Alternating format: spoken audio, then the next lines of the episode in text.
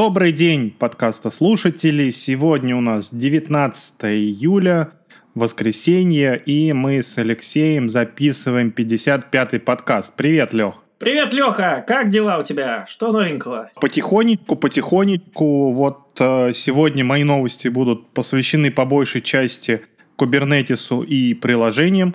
То, с чем мы записываем новый наш э, криповый проект, но об этом я расскажу чуть позже, а первый, наверное, сегодня расскажешь ты про новости end-user компьютинга. Что у тебя появилось? Ну давай, да. У меня последняя неделя, Леха, как всегда, знаешь, какая-нибудь тема а, у заказчиков всплывает у одного, и следом начинается вал вопросов по той же самой теме неожиданно. И вот на прошлой неделе этой темой оказалась проверка так называемый Origin Check в Horizon. Сразу несколько заказчиков налетели на эту, а, скажем так, особенность работы VDI-системы от VMware. А заключается она в том, что брокер проверяет, по какому адресу к нему обратились. И этот адрес должен быть записан в его сертификате как Subject Alternative Name. Ну и если кто-нибудь uh, попробует uh, постучаться в брокер по его IP-адресу, введя в браузере HTTPS там и IP-шник брокера, или попробует какое-нибудь укороченное имя по алиасу, в общем, что-нибудь, чего нет в сертификате, то брокер запрещает активность со стороны браузера по вот этим коротким именам, по айпишникам и так далее. Сделано это для того, чтобы защитить пользователя от э, так называемых кросс-сайт скриптинг атак, всевозможных подмен сайтов и так далее. То есть э, потенциально подразумевается, что на брокере валидный белый сертификат, и если пользователь поломится на него э, и там сертификат неожиданно окажется невалидным, то это признак хакерской атаки, нужно срочно отключаться. И вот дополнительно еще брокер Э, не позволяет нормально э, ходить на VDI-стол в случае, если на него заход идет вот по каким-то левым именам. Проблема здесь заключается в том, что... Э, я думал, что это раньше работало так, нет? Вот это раньше работало, это работало еще, по-моему, с Horizon версии там 5, и все спокойно с этим жили, или нет, извини, с шестой версии Horizon это все представили, а, спокойно все с этим жили, но тут неожиданно а, появилось а, несколько отягчающих обстоятельств. Во-первых, это Unified Access Gateway, который в случае, когда он используется и работает как реверс-прокси, он таки умудряется URL при доступе к браузеру каким-то образом испортить. И браузер перестает на себя пускать э, до тех пор, пока не пропишешь в брокере, извиняюсь, не браузер, брокер, конечно же, перестает на себя пускать, а, до тех пор, пока там не пропишешь в белый список специальный Unified Access Gateway. И вторая тема, которая активно сейчас э, пилотируется, это балансировка нагрузки в Horizon с помощью технологии AVI Networks. И балансировщик тоже имеет тенденцию портить э, URL, и поэтому, если он используется, то также надо в брокере создавать специальный файлик и говорить, что вот э, пришедшего пользователя вот именно с этих источников – с Unified Access Gateway или с э, балансировщика надо обязательно в белый список занести. Вот, поэтому несколько заказчиков как раз на это нарвались. Это влияет обычно на Blast HTML протокол. Именно он перестает работать нормально, когда а, не настроен брокер. Так что имейте в виду, уважаемые слушатели, кто Horizon играет, вот э, такой, такой момент есть. Вот. Ну, а между тем, еще одна а, интересная, я бы даже сказал, забавная засада заключается в особенности настройки а, Unified Access Gateway. Как раз, раз уж я стал про него говорить. А, заключается она в том, что этот шлюз а, обычно ну, позволяет выбрать, сколько сетевых интерфейсов в него можно включить. Ну, у него можно включить при инсталляции. И там а, подразумевается, что если он действительно стоит на границе с сетью и является, ну, как это, носителем белого IP-адреса, он действительно через себя протаскивает все как маршрутизатор, то у него есть сеть внутренняя, сеть вражеская внешняя, и еще у него есть менеджмент VLAN, то есть три, три сети. Менеджмент VLAN, где API команды, API там какая-нибудь э, активность идет. Вот. Э, и можно выбрать, что все три активные интерфейса, можно выбрать, что только один, если перед ним там стоит какой-нибудь э, другой надшлюз. Ну и проблема здесь, Леха, заключается в том, что вся вот эта настройка, она прописывается при импорте OVA файла Unified Access Gateway. И я так понимаю, что там нельзя прописать какую-нибудь логику типа if-else. То есть, типа, если пользователь указал, вернее, админ указал, что интерфейсов будет два, то спрашивать айпишники на два интерфейса. А если там один интерфейс, то айпишник на один интерфейс. Поэтому в старых версиях Unified Access Gateway он всегда спрашивал IP-адреса на три интерфейса, даже если админ указал, что интерфейс будет только один. Ну, то есть надо было вписывать три раза одно и то же, соответственно. И всех это жутко бесило, в связи с чем а, я так понимаю, что разработчики почесали репу и сделали наоборот. Сколько бы интерфейсов ты не указал, айпишник ты всегда прописываешь только на один, а вот как остальные поменять, сразу возникают интересные, интересные, сказать, вопросы. Это на самом деле странно, потому что OVA файл как работает? Он, э, вернее, вот эти параметры, они просто передают внутрь виртуальной машины через VMware Tools прописанные параметры. А уже дальше скрипт внутри должен реализовывать эту логику. Ну, соответственно, если внутри есть скрипт, он должен понимать, типа, если прописан какой-то параметр там на интерфейсе IP-адрес, да, тогда он э, его учитывает, не прописан, не учитывает, что достаточно странно что так сделали разработчики, потому что это все достаточно просто обходится, и у нас, а, как у компании VMware, достаточно много других appliances, в которых отрабатывает логика таким образом, и все хорошо. Ну, вот здесь вот в WA-файле при импорте я так не заметил никакой логики от ее отработки, поэтому теперь в современной версии UAC теперь получается, сколько ты интерфейсов не выбрал, ты всегда на один единственный назначаешь, причем тот, который в интернет смотрит, назначаешь э, айпишник, а дальше ты должен зайти через него уже на консоль UAG, пойти там найти в дебрях э, настройку его, поменять его айпишник, и тут неожиданно вот ряд заказчиков, он выбрасывает ошибку, что типа, а нельзя поменять айпишник на интерфейсе. А вариант, когда при помощи PowerShell скрипта устанавливался WAC, он до сих пор актуален или там нельзя его будет использовать? Вот я как раз тут подвожу к интересной теме. Да, действительно, вот один из э, вариантов это установить UAC с помощью PowerShell скрипта. А, ну, как всегда, есть админы, которые стесняются использовать э, PowerShell скрипты, поэтому у нас появился наконец-то Flink, а, и ссылку на него я кину, конечно же, к нашему подкасту в описании. И вот этот Flink себя представляет графическую надстройку над этим PowerShell скриптом, я так понимаю, который, по сути, позволяет тебе закастомизировать э, инсталляцию, которая дальше будет фактически как PowerShell скрипт проведена. И там, эм, скажем так, настройки пологичнее, логика пологичнее, в общем, трава позеленее, в общем, вроде как э, PowerShell скрипт сделан. Более того, что еще важно, он, ну, в смысле, вот эта утилита, она еще учитывает тот факт, что UAG может быть развернут на Hyper-V, на амазоновском облаке, на ажуровском облаке, в общем, там на всяких разных э, вариантах, кроме on-premise ного Horizon. Вот, и это тоже, наверное, весьма полезненько.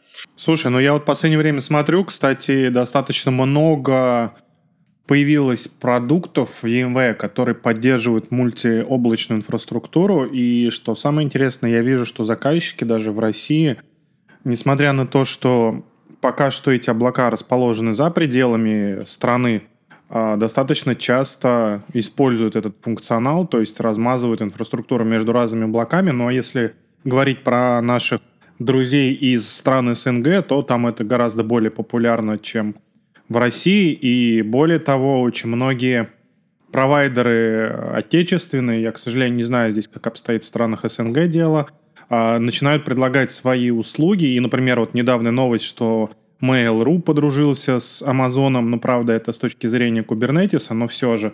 И у многих провайдеров, и у того же Яндекса, и у Mail.ru, по-моему, тоже есть API на основе Amazon S3, которые позволяют использовать этот функционал, что в целом, а, наверное, позволит использовать а, партнерские облака и в пределах Российской Федерации – и размазывать вот инфраструктуру именно Horizon э, между, между облаками. Ну да, но есть, конечно, конечно, всякие нюансы, потому что функционал Horizon на разных облаках немножко отличается. То есть, как правило, в отличие от on-premise версии, там чего-то не хватает. Э, ну, скажем так, есть какие-то нюансы, но тем не менее, в целом, да, это полезная тема. Вот. Ну что ж, а я потихонечку передвинусь, значит, теперь э, в мир э, мобильных новостей. Да, это был мир, скорее, VDI новостей, крайне актуальных сегодня. Но, Тем не менее, значит, в мобильном мире у нас, э, ну, наверное, основная такая новость это то, что уже месяц где-то продолжается бета-тест открытый публичный Android 11. Вот. И изначально Google выпустили, значит, возможность по бета-тестировать его на своих устройствах, на пикселях всевозможных мастей.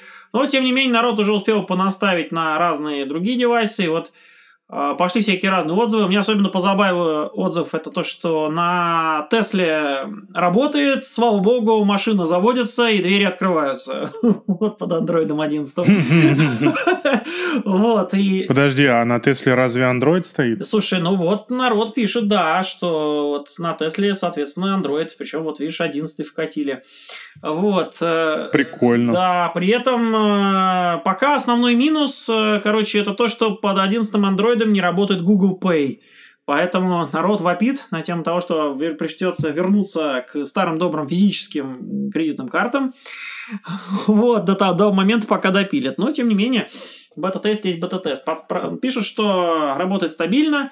А, много разных интересных всяких фич, нацеленных как я уже ранее говорил, там на приватность и отделение более четкое пользовательских данных от корпоративных. Это то, что, наверное, с MDM стороны интересно. Вот. Э, при этом э, Google пытается продвинуть тему этих быстрых э, сообщений, то есть то, что в iOS у нас делает FaceTime, по сути, или iMessages, да, то есть позволяет протаскивать там всякие видео, звуки, там кастомизировать все это дело. Теперь в андроиде Google тоже решили подтянуть штатные, штатную штучку, которая этим занимается. Ну и всякие, соответственно, дополнительные улучшения, там удобнее скриншоты делать, удобнее всякие там эти нотификации получать и так далее, и так далее. Ну, в принципе, вот э, пока все нормально, все движется потихоньку с бета-тестом. Слушай, а нету информации про не Android 11, а про iOS 14, потому что визуально это, наверное, одно из самых крупных изменений после ухода от скевоморфизма в iOS. Ну и в том числе вот а, сейчас а, VVDC был в электронном виде, то есть туда могли все подключиться, посмотреть, и в том числе сессии для разработчиков, и очень много изменений во внутреннем API в том числе, и поэтому это повлечет за собой, наверное, изменения и с точки зрения МДМ, потому что я там посмотрел, еще не успел прочитать все новости на этот счет, но какие-то тоже значительные улучшения с точки зрения iOS 14 там будут а, с точки зрения управления девайсами. Вот ты а, здесь что-то будешь рассказывать? По iOS 14 я не планировал пока там, потому что пока читаю только отдельные сообщения. Из последних интересных было то, что а, в iOS 14 представлена, например, такая вещь, как э, вот в процессе э, снятия данных GPS, он предлагает, э, хочешь ли ты включить GPS повышенной точности а, или э, достаточно тебе примерно определить твое местоположение и зато быстрее, типа. Вот. И Подожди, вот, ну это же и раньше было. Но вот теперь это отдельная, я так понимаю, API с точки зрения функционирования системы. Это выводится теперь на MDM. А, то есть MDM теперь, значит, э, будут э, контролировать этот процесс. То есть можно закидывать на девайс команду, чтобы он там давал примерно свое положение или давал его точно, и, соответственно, с учетом там нюансов, да, то есть э, жрет больше там батареи или медленнее отдает данные и так далее. Вот. Ну и вот это то, что MDM там вендорам придется как-то учитывать тоже. А, ну и еще вот я говорил на одном из прошлых подкастов, это список э, приложений, которые по умолчанию ставятся на iOS, в том числе и на 14 iOS, и там появился список их имен, что тоже важно там, особенно для всяких киоск режимов. Вот. Ну, а так вот в целом, пока с точки зрения там MDM фронта, ну, потихоньку идет подготовка. Вот, по, ну, я думаю, что чуть позднее там в будущих подкастах уже буду рассказывать, что там в этой связи со стороны MDM будет, э, будет сделано. Вот. Ну, а завершу я свой э, обзор, значит, э, интересной статьей, естественно, холиварной. Э, сравнение Microsoft Intune или Endpoint Manager и VMware Workspace ONE. Э, это такое детальное довольно-таки сравнение, которое написал мобильный Джон. Я не раз уже говорил, что мне нравится его статья за именно детальность, за всякие разные неочевидные вещи. И вот он решил сравнить между собой два продукта. У нас среди заказчиков тоже вот возникали вопросы, э, среди тех заказчиков, которых не смущает то, что Intune в облаке, готовы пользоваться облачными сервисами. И вот вопросы в стиле, какой, какой продукт из облака лучше, например, ну, нашу команду UC-шную, привыкшую к э, локальным инсталляциям, они довольно часто в ступор ставят. Ну, потому что у нас нет опыта с э, такого большого с облачными вариациями продуктов. Вот. Э, и вот такая статья довольно-таки интересная. Э, ну, из того, что я понял, прочитав ее, к своему удивлению, то, что я не знал, это то, что в Intune нельзя просто взять, закинуть там профиль настроек и сразу же получить отклик. То есть там э, гарантируется, что твоя команда на девайс придет в течение получаса. Вот, и это для меня, скажем так, несколько неожиданно, потому что я привык на этом самом, на Workspace ONE команду кинул, сразу же там в течение минуты, там в течение, даже, я бы сказал, 10 секунд сразу же увидел, как она отработала. А здесь нет, здесь ты кинул, и засек полчасика, пошел чайку попил там, это кофейку накатил. Потом вернулся, и уже там команда, может быть, отработала. Ну. И так с, каждой, с каждым обновлением там профиля, с каждым обновлением команд, то есть это целая, оказывается, тема. То есть в облако оно там пока долетит, пока облако обработает, пока вернет ответ, вот, так что довольно-таки неспешная, скажем так, тема. Ну, вот. ну и вообще, вот э, Джон ругает э, вообще Intune за вот, в целом неспешность, неспешность выхода апдейтов. То есть можно налететь с новым девайсом на то, что он не поддерживается и долгое время такая-то останется неспешность приема команд и так далее. Ну, а в целом много всяких интересных фич.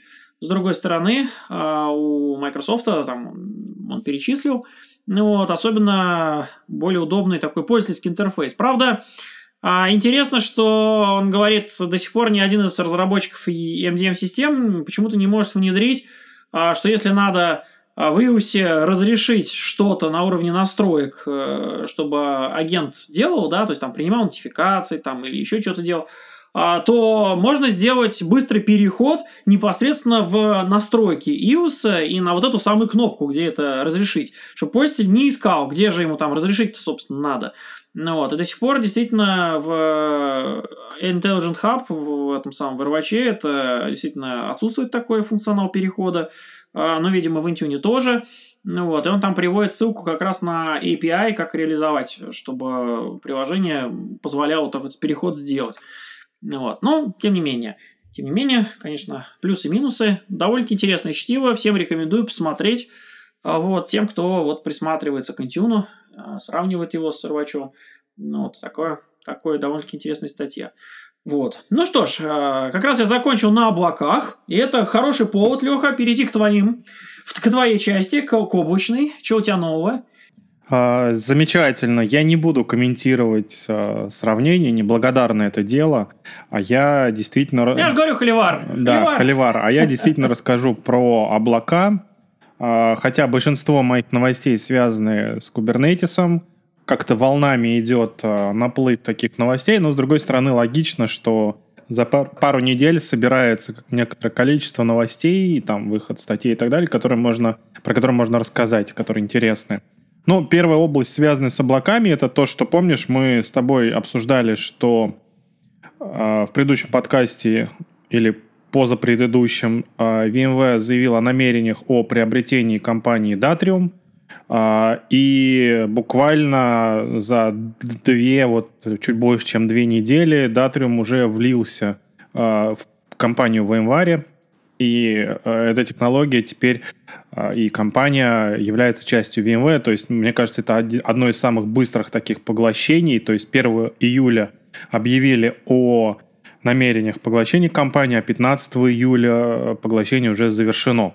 Ну, понятно, что завершено с точки зрения приобретения, выплат там всяких, с точки зрения интеграции продуктов. Ну, увидим, что будет дальше. Здесь же я обращу свое внимание на то, что наши коллеги, которые рассказывают подкасты на английском, выпустили э, эпизод, посвященный конкретно этому поглощению, в принципе, технологий, которые Datrium предлагает. И э, в этом подкасте, Virtually Speaking подкаст, э, вайс-президент маркетинга Ли Касвелл рассказывает и общается с коллегами и с теми, кто создавал Datrium насчет этой технологии, что это даст VMware и куда все это движется. А следующая новость, она также связана с э, облаками и тоже с тем, что, в принципе, частично позволяет Datrium. То есть Datrium — это резервное копирование для облаков. А следующая новость про то, что э, вышла 2 июля такая подборка новостей э, про VMware Cloud на AWS. Называется она Unveiling the Next Gen Host Type and Low Cost Starting Options, то есть ну, как бы приоткрывают информацию о, след... о следующем поколении аппаратной части и о том, что появилась э, более дешевый вариант приобретения AWS, вернее VMware на Амазоне. И в этой статье мне показалось интересным э, также то, что ну, там есть множество разных ссылочек, рассуждений, ссылок на видео.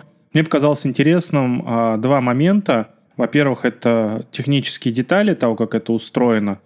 А, ну и несмотря на то, что стал доступным вот более дешевый вариант приобретения VMware технологии на AWS, а, стало возможным разворачивать, ну, vCloud Director, про это мы уже говорили, но также и стал поддерживаться Tanzu Kubernetes Grid на VMware Cloud on AWS, то есть фактически заказчик получает возможность создавая э, Kubernetes кластера, строить это, вот как мы с тобой в крипе обсуждаем, несколько зон доступности и предоставлять это разработчикам, девопсу, приложениям и так далее. То есть, э, когда единое управление, но вместе с этим возможно настраивать и запускать кластера Kubernetes, да и сам Kubernetes в различных регионах, различных центрах обработки данных и так далее, и так далее, и так далее. То есть это позволяет вот строить такие мультиоблачные приложения прямо из коробки.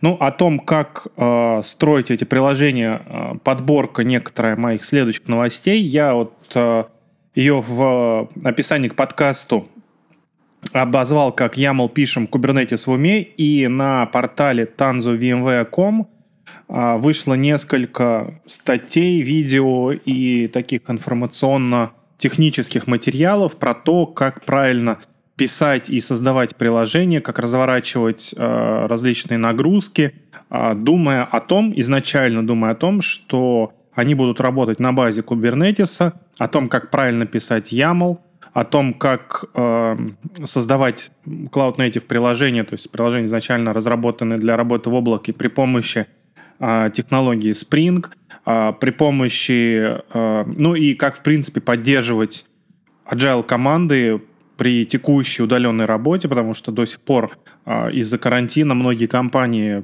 не вышли на офлайн работу, а так и продолжают работать в удаленной среде, и как вот, в общем, поддерживать эти команды, в том числе опираясь на Kubernetes, и почему здесь Kubernetes помогает, как сбалансировать эту работу в общем и целом. А что здесь Kubernetes дает? Ну, то есть, э, с одной стороны, здесь и организационная часть, с другой стороны, и такая часть техническая. И вот интересно, что такие статьи выходят, потому что Kubernetes — это популярная тема, ну и VMware здесь играет совсем немаловажную роль, потому что вот у нас, помнишь, Лех, я периодически анонсирую самые популярные статьи базы знаний, и в этот раз э, я вот нашел подборку Э, статей базы знаний именно про Kubernetes. Таких статей в базе знаний достаточно много. И судя по тому, что люди э, запрашивают службу технической поддержки VMware, э, получается, что они используют технологии VMware для разворачивания управления Kubernetes. Ну, здесь я не буду говорить там преимущество Kubernetes от VMware, хотя это достаточно крутая штука, потому что это фактически а, полностью поддерживаемый Enterprise Kubernetes, который разворачивается а, в среде заказчика. И вот среди таких э, статей базы знаний, ну, одна из самых популярных это различия редакций. Это, естественно, в принципе, понять, э, чем отличаются разные редакции Tanzu Kubernetes Grid. То есть это реализация Kubernetes от VMware и что в них включено, что какие продукты, какие решения, какая поддержка, какие сервисы и так далее.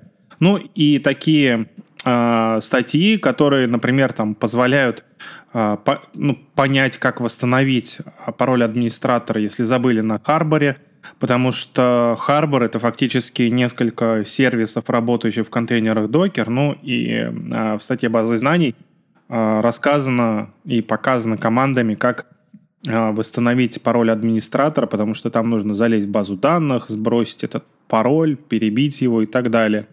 Потом э, статья про невозможность э, апгрейда э, Pivotal Container Services, который теперь называется Stanza Kubernetes Grid Integrated – а, с ошибкой, что запущены какие-то сервисы, ну и о том, как это тоже обходить, хотя написано, конечно, что а, нету текущего а, решения этой проблемы, но зато есть некий workaround, как через Bosch вручную запросами базу данных завершить это обновление. И вот такие статьи, они говорят о том, что люди действительно пользуются кубернетисом от VMware, потому что если бы не пользовалась, соответственно, таких бы вопросов не возникало. А тем не менее, по запросам из интернета, по запросам от заказчиков, а, по источникам эти статьи являются одними из самых популярных а, на, на, на портале базы знаний, ну, популярных именно вот с точки зрения Kubernetes.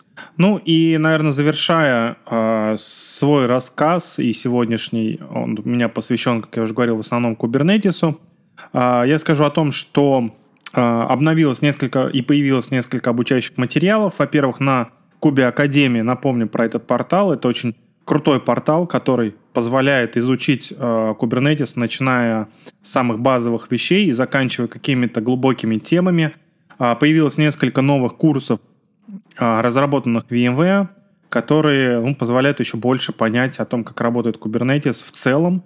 А, то есть они направлены не только на Kubernetes от VMware, а на то, как устроен Kubernetes, как он работает, из чего он состоит. Ну и в частности, конечно же, а, про технологии VMware здесь тоже есть рассказ. И один из курсов ссылается на презентацию Tanzu Service Mesh, которая рассказывает о том, что это такое, зачем это нужно – а, зачем вообще строить такую сеть, а, которая называется, ну, раньше называлась NSX Service Mesh, то есть это относилось к технологиям виртуализации сети, теперь называется Tanzu Service Mesh.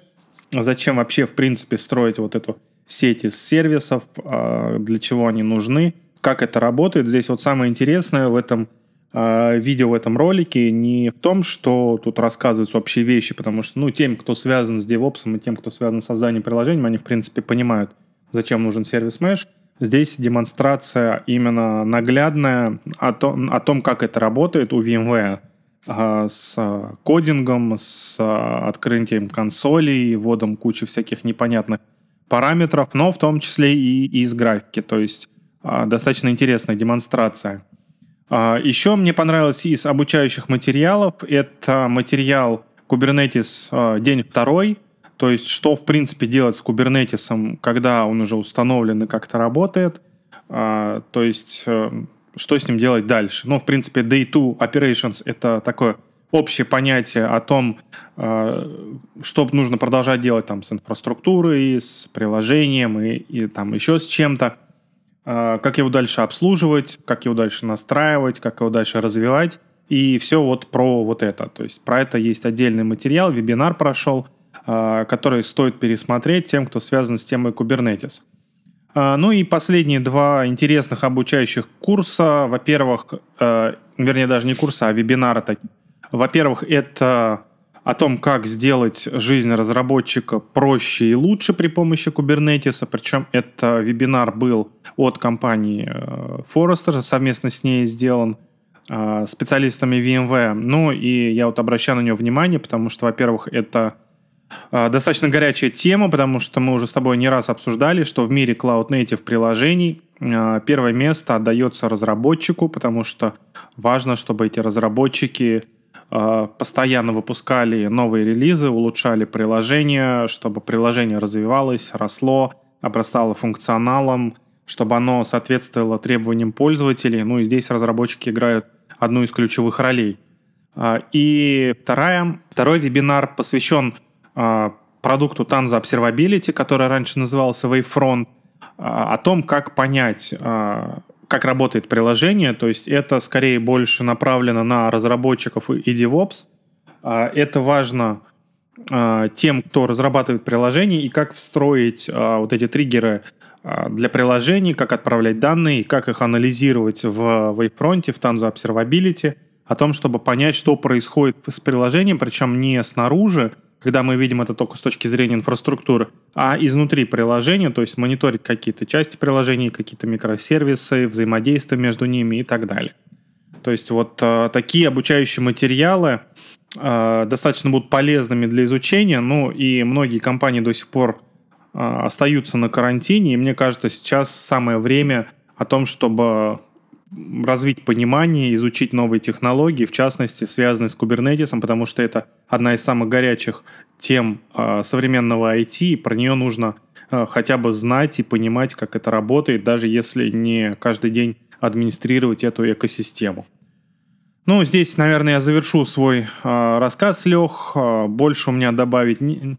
Да, я смотрю, ты перечислил такой нормальный reading лист, так называемый, в связи с нашим крипом надо будет мне его все осваивать, чтобы нам с сделать крутецкое приложение. Но ты, кстати, про крип что-то хотел рассказать.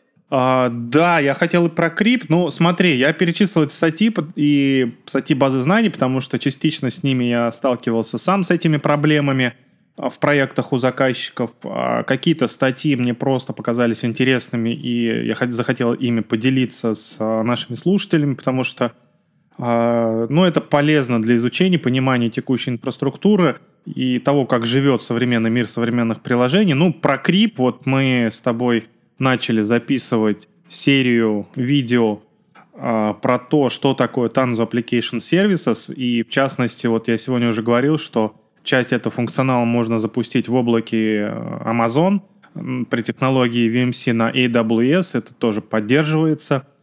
А мы с тобой вот в Крипе а, уже практически выложили ролик по поводу того, как установить Tanzu Application Services. Я не буду останавливаться на том, что это такое и зачем это нужно, потому что это, наверное, тема отдельная. Ну и про это мы с тобой уже тоже как-то говорили, что это PaaS, а, как он работает, но это можно почитать. Мы же с тобой задачу ставили показать, как это а, работает у VMware, что это такое, ну и как при помощи Tons Application Services запускать а, новые современные модные приложения. Ну что ж, круто. Круто, Алексей. Наверное, пора на этом и завершиться. Да, давай завершаться. И всем пока-пока. До новых встреч. Да, пока-пока всем. Счастливенько.